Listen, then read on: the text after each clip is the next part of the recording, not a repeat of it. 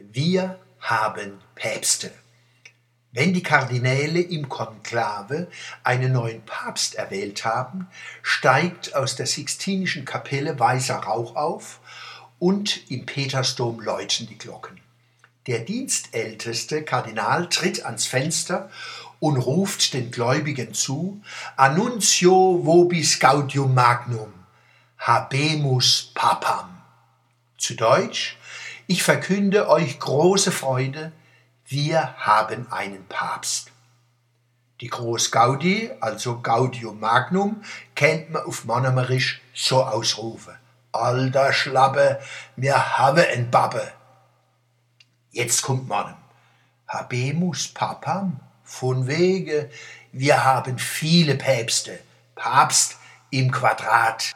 Die Reichsengelhorn-Museen schufen unter dem Titel Die Päpste und die Einheit der lateinischen Welt, Antike, Mittelalter, Renaissance, eine großartige Ausstellung.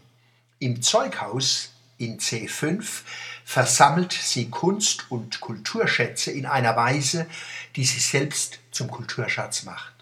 In drei Etagen blüht eine Fülle von Impressionen und Informationen, Erinnerungen und Ideen. Skulpturen, kostbare Bücher und schriftliche Erläuterungen wechseln sich ab mit Bildern und Filmen. Die Vielfalt der Darbietungen hilft, die Eindrücke zu verkraften. Ab und zu eine Bank für de Bobbes wegen der Fies. Im Faltblatt zur Ausstellung heißt es, Zitat, die Ausstellung umfasst die 1500-jährige gemeinsame Vergangenheit von Katholiken und Protestanten. Zitat Ende. Man könnte es aber auch so sehen. Erst mit der Kirchenspaltung beginnt die gemeinsame Geschichte der beiden Konfessionen. Denn just die Zeit, verbracht im Streit, schafft gemeinsame Vergangenheit. Vor der Reformation gab es keine Protestanten und daher in gewissem Sinne auch keine Katholiken. Mit der Reformation begannen Katholizismus und Protestantismus einander hervorzubringen durch gegenseitige Verneinung.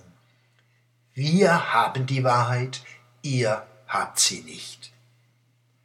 Grundlage päpstlicher Macht war ihr Anspruch, Hüter der alleingültigen, allumfassenden Wahrheit zu sein. Über Jahrhunderte galt dies fürs Diesseits wie fürs Jenseits mit manch schlimmen Folgen für die geistigen Entwicklungen Europas.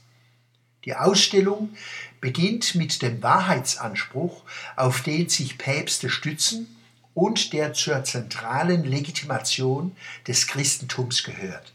Zitat Ich bin der Weg, die Wahrheit und das Leben. Zitat Ende, Johannes 14, Vers 6.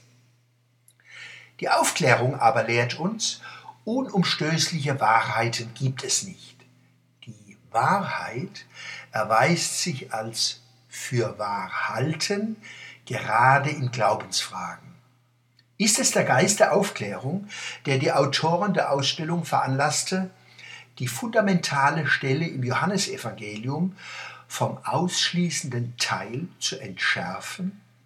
Komplett lautet der Vers, Zitat, Jesus spricht zu ihm, nämlich zu Thomas, ich bin der Weg und die Wahrheit und das Leben. Niemand kommt zum Vater denn durch mich.